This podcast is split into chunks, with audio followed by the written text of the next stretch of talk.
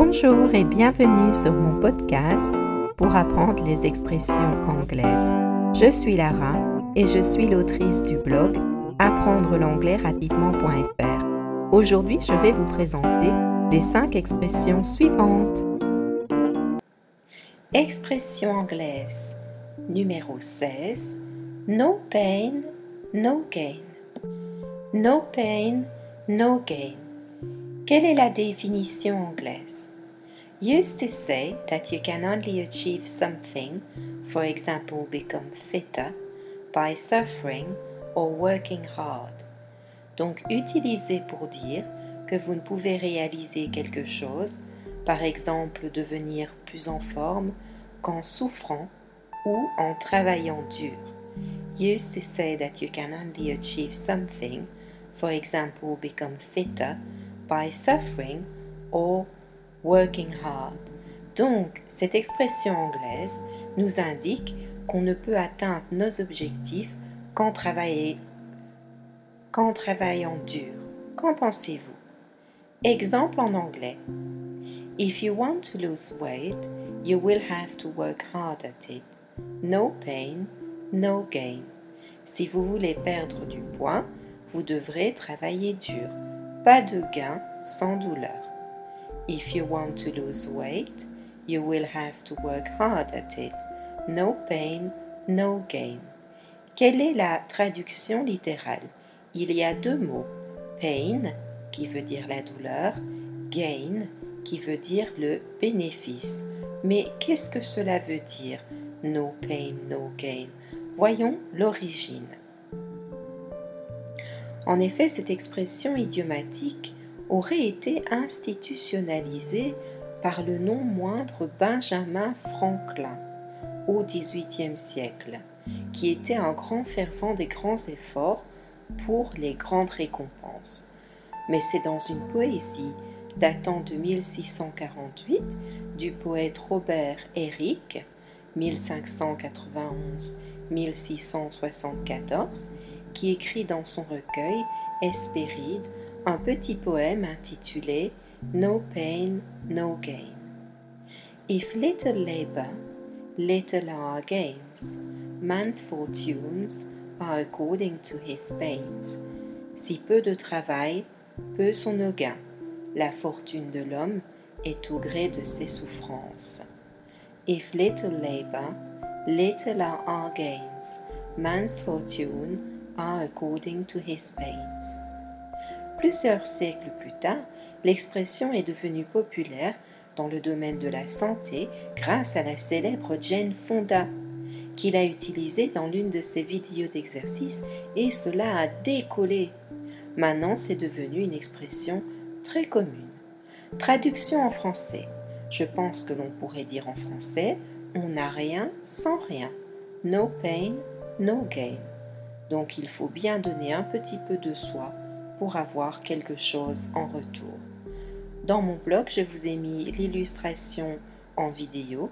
Euh, c'est basé sur un film de Michael Bay et Mark Wahlberg et Dwayne Johnson et c'est intitulé No Pain, No Gain. Et vous pouvez voir donc euh, la bande-annonce du film. Expression suivante On the ball. On the ball. Voici une expression qui est très populaire parmi les athlètes et les moins athlètes aussi. On the ball, qui nous emmène dans le domaine du sport et qui est le diminutif d'une expression un petit peu plus longue. Donc, quelle est la définition anglaise? Aware of any changes or developments and quick to react to them à l'affût de tout changement ou développement et rapide à y réagir. On the ball. Aware of any changes or developments and quick to react to them. Donc la définition du dictionnaire de Cambridge nous indique qu'il s'agit d'être aux aguets, en quelque sorte, d'avoir l'esprit vif et d'être rapide face aux changements. Exemple en anglais. He was right on the ball regarding this assessment of the situation. Il a vu juste en ce qui concerne l'évaluation de la situation. He was right on the ball regarding this assessment of the situation. I couldn't sleep well last night, so I'm not on the ball today. Je n'ai pas bien dormi la nuit dernière, donc je ne suis pas très en forme aujourd'hui. I couldn't sleep well last night, so I'm not on the ball today. This mess would not have happened had you been on the ball. Nous ne serions pas dans ce pétrin si tu avais fait attention. This mess would not have happened had you been on the ball. When his opponent tried to sneak in a pass, the defender was right on the ball and stopped it well. Quand son adversaire a essayé de se faufiler et faire une passe, le défenseur était au taquet et l'a arrêté net. When his opponent tried to sneak in a pass, the defender was right on the ball and stopped it well. On the ball, traduction littérale. Littéralement, cela veut dire sur la balle. C'est le diminutif pour l'expression anglaise un peu plus longue Keep your eye on the ball, ce qui veut dire littéralement garde tes yeux sur la balle. Cela veut dire qu'il faut rester focalisé sur ce qu'on est en train de faire afin de mieux réussir. C'est pour ça que je vous dis que ça se rapporte un peu aux athlètes. Cette phrase remonte en effet aux années 1800. Cependant, au tournant du XXe siècle, les écrivains sportifs américains ont qualifié les lanceurs de baseball à succès d'avoir a lot on the ball, ce qui signifie qu'ils étaient talentueux. Dans les années 1930, l'expression on the ball est devenue une expression idiomatique utilisée dans la conversation quotidienne. C'était une incitation à faire attention ou à faire euh, quelque chose. La signification actuelle de on the ball dit d'une personne qu'il ou elle est cultivé et compétent, qu'il a l'esprit alerte, qu'il comprend bien la situation, qu'il est vif d'esprit et qu'il ne perd pas de temps à réagir. Alors, comment dirait-on en français? Je pense que l'on pourrait dire par exemple être sur ses gardes, être aux aguets, être au taquet, ou être vif d'esprit. On the ball. Expression anglaise suivante. Pull yourself together. Pull yourself together. Voici une expression qui nous fait perdre un peu la tête. Hein. Pull yourself together. Cela nous emmène pourtant dans le domaine de la résilience et du contrôle de soi. Typique du flegme britannique, si, si vous me demandez ce que j'en pense. Pull yourself together. Mais quelle est la définition anglaise? To become calm and behave normally again after being angry or upset. Redevenir calme et se comporter normalement après avoir été en colère ou bouleversé. To become calm or and behave normally again after being angry or upset. Donc, la définition du dictionnaire de Cambridge nous dit qu'il s'agit en fait de se ressaisir et de faire abstraction de ses émotions. Donc, quels sont les exemples en anglais? I know it's difficult to get over your loss, but try to pull yourself together and get on with life. Je sais qu'il est difficile de surmonter votre perte, mais essayez de vous ressaisir et de vivre votre vie. I know it's difficult to get over your loss, but try to pull yourself together and get on with life. Though I did not succeed in my last business, I've pulled myself together and will try again. Bien que je n'ai pas réussi dans ma dernière entreprise, je me suis ressaisie et je vais essayer à nouveau.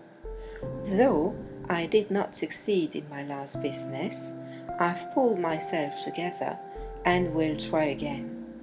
Quelle est la traduction littérale? En fait, c'est une expression basée sur un verbe à particules, to pull together. Si on le décortique, pull, c'est tirer, together, ensemble. Cela veut dire littéralement rassembler les différentes parties de toi.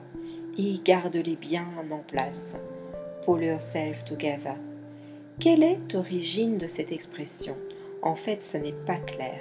Cela vient probablement de la notion qu'un fort stress émotionnel pourrait séparer l'âme du corps. Comparé aussi avec l'expression be beside oneself, littéralement être hors de soi, be beside oneself. Cela reprend l'idée que nous sommes faits en fait de plusieurs parties qui doivent rester ensemble. Toutefois, nous retrouvons son utilisation dans la littérature dès la fin du XIXe siècle. En effet, en 1879, dans le livre MacLeod of Dare, nous retrouvons cette expression. Come on, MacLeod, pull yourself together. Perhaps I have just as hard an opinion of her conduct towards you as you have yourself. Come on, MacLeod, pull yourself together. Perhaps I have just as hard an opinion of her conduct towards you as you have yourself. Allons maintenant, MacLeod, ressaisis-toi. Peut-être ai-je une opinion aussi dure de sa conduite à votre égard que vous-même. MacLeod of Dare. Pull Yourself Together en musique. Alors voilà une chanson que j'adore, The Boxer Rebellion, avec leur chanson intitulée Pull Yourself Together. Si vous regardez ça après une dure journée de travail, euh, eh ben vous êtes tout d'un coup euh, revigoré, revigoré. Donc voilà, allez voir sur mon blog, vous aurez en fait la chanson plus la traduction en anglais et en français. Moi personnellement, cette expression me fait penser un peu à la chanson de Jacques Brel où il parle à Jeff. Non, Jeff, t'es pas tout seul, allez, ressaisis-toi. Elle t'a quitté, mais on va aller euh, euh, se promener, aller manger des frites et boire du vin de Moselle et tout va aller mieux. Allez, grand Jeff. Expression anglaise suivante, numéro 19. So far, so good. So far, so good. Voici une expression qui nous permet d'exprimer le succès. So far, so good nous emmène dans le domaine de l'accomplissement. Définition anglaise. Satisfactory, up to this particular time. Satisfaisant jusqu'à un moment précis. Satisfactory, up to this particular time. Donc la définition du dictionnaire de Cambridge nous indique que jusque-là, euh, tout se passe bien. Exemple en anglais. How's your car? How's your new car running? So far, so good. Comment va ta nouvelle voiture? Oh, jusqu'ici tout va bien. How's your new car running? So far, so good. Do you like being a lawyer? It's a lot of work, but so far so good. Aimez-vous être avocat? C'est beaucoup de travail, mais pour l'instant tout va bien. Do you like being a lawyer? It's a lot of work, but so far so good. It's been so far so good with the babysitter, and I hope it stays that way. Jusqu'à maintenant, tout se passe bien avec la babysitter, et j'espère que ça restera comme ça. It's been so far so good, okay with the babysitter, and I hope it stays that way. How's everything with your new job? So far so good. The people are nice and I'm learning a lot. Comment ça va avec ton nouvel emploi? Jusqu'ici tout va bien. Les gens sont gentils et j'apprends beaucoup. How's everything with your new job? So far so good. The people are nice and I'm learning a lot. How does your son like college? So far, so good. He's made some friends and like his class. Comment ça va avec votre nouvelle? Comment votre fils aime-t-il l'université? Excusez-moi. Jusqu'ici, tout va bien. Il s'est fait des amis et aime sa classe. How does your son like college? So far, so good. He's made some friends and like his class. If you have any problems with the apartment, please don't hesitate to give us a call. Well, so far so good. I hope I won't need to get in touch, but thanks again. Si vous rencontrez des problèmes avec l'appart, n'hésitez pas à nous, à nous appeler. Oh, et eh bien, pour l'instant, tout va bien. J'espère que je n'aurai pas besoin de vous contacter, mais merci encore. If you have any problems with the apartment, please don't hesitate to give us a call. Well, so far so good. I hope I won't need to get in touch, but thanks again. Traduction en français. Jusqu'ici, ça va. So far so good. Quelle est l'origine du mot? En fait, cette euh, idiome anglaise est apparue la première fois dans un proverbe de James Kelly. So far so good, so much is done to good purpose. Donc jusqu'ici, tout va bien. Tant est fait en fait pour un but bon, pour un bon but. Alternative en anglais. Donc il y a tous les adjectifs qui sont synonymes de succès, tels que successful, leading, thriving, high flying, brilliant, triumphant. Vous pouvez retrouver la liste sur le blog. Illustration en musique. Donc je vous ai mis une petite chanson de Brian Adams euh, qui s'intitule justement So Far So Good et je vous ai mis la transcription en anglais et en français sur le site. C'est pas mal, hein ça décolle. Allez voir. Expression anglaise numéro 20 et dernière expression de ce podcast. Speak of the devil. Speak of the devil. Ouh là là, voilà une expression qui nous fait froid dans le dos, mais elle est courante. Ça nous emmène dans le domaine de la superstition et du clergé. Et il y a d'ailleurs un lien avec un très célèbre écrivain anglais. Speak of the devil. Définition anglaise. Something you say when the person you were talking to about appears unexpectedly. Donc, la définition du dictionnaire de Cambridge nous dit en fait que cela se dit quand on parle d'une personne qui apparaît euh, soudainement. On ne s'y attend pas. Something you say when the person you were talking about appears unexpectedly. Exemple en anglais. We were having a coffee during our break, talking about our boss, when he walked in. Well, speak of the devil. Donc nous étions en train de prendre un café pendant notre pause, en parlant de notre patron, quand il est rentré, eh bien, parler du diable. We were having a coffee during our break, talking about our boss, when he walked in. Well, speak of the devil. Did you see Clara today? Oh, there she comes. Speak of the devil. Traduction en français. Quand on parle du loup, speak of the devil. Quelle est l'origine? La phrase est ancienne et apparaît dans divers textes en latin en vieil anglais du XVIe siècle. L'écrivain italien Giovanni Torriano a la première version enregistrée en anglais contemporain sur la Piazza Universale en 1666. le chiffre du diable. Et il disait The English say, talk of the devil, and is presently at your elbow. Les Anglais disent parler du diable et il est actuellement à votre coude. The English say talk of the devil and is presently at your elbow. On peut dire en effet les deux, speak of the devil ou bien talk of the devil. Tous les deux veulent dire parler. Ainsi, dans Cataplus, un mock poème en 1672, réimprimé des proverbes Talk of the devil and see his horns, parlez du diable et vous voyez ses cornes. Talk of the devil and see his horns. Donc ce terme est largement connu au milieu du XVIIe siècle. Il consacrait la croyance superstitieuse qu'il était dangereux de mentionner le diable par son nom. Cette interdiction était forte, comme l'interdiction de prononcer le nom de Dieu.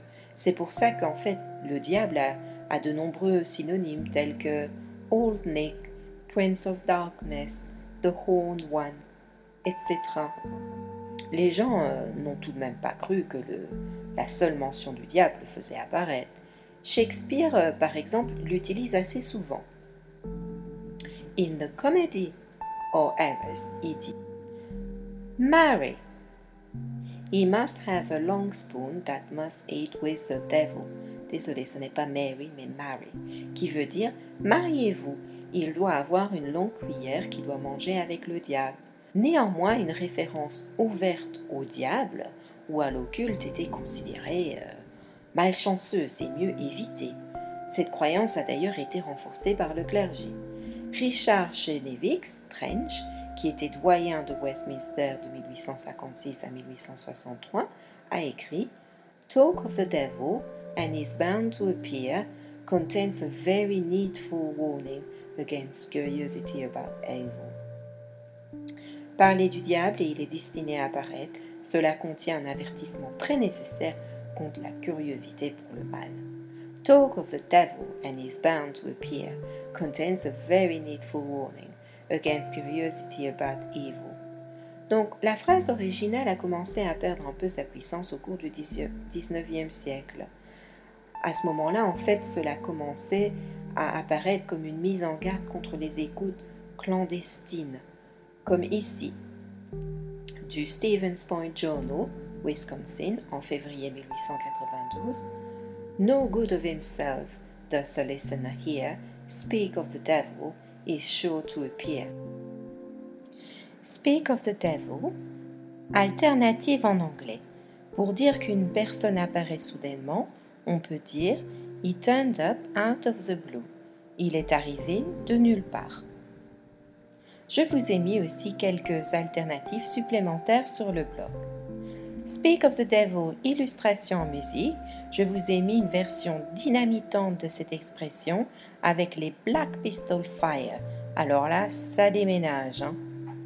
Et je vous ai également mis la transcription en anglais et en français sur le site. Voilà, c'était la fin. J'espère que cela vous a plu et je vous dis à la prochaine fois. Cheerio! Bye bye.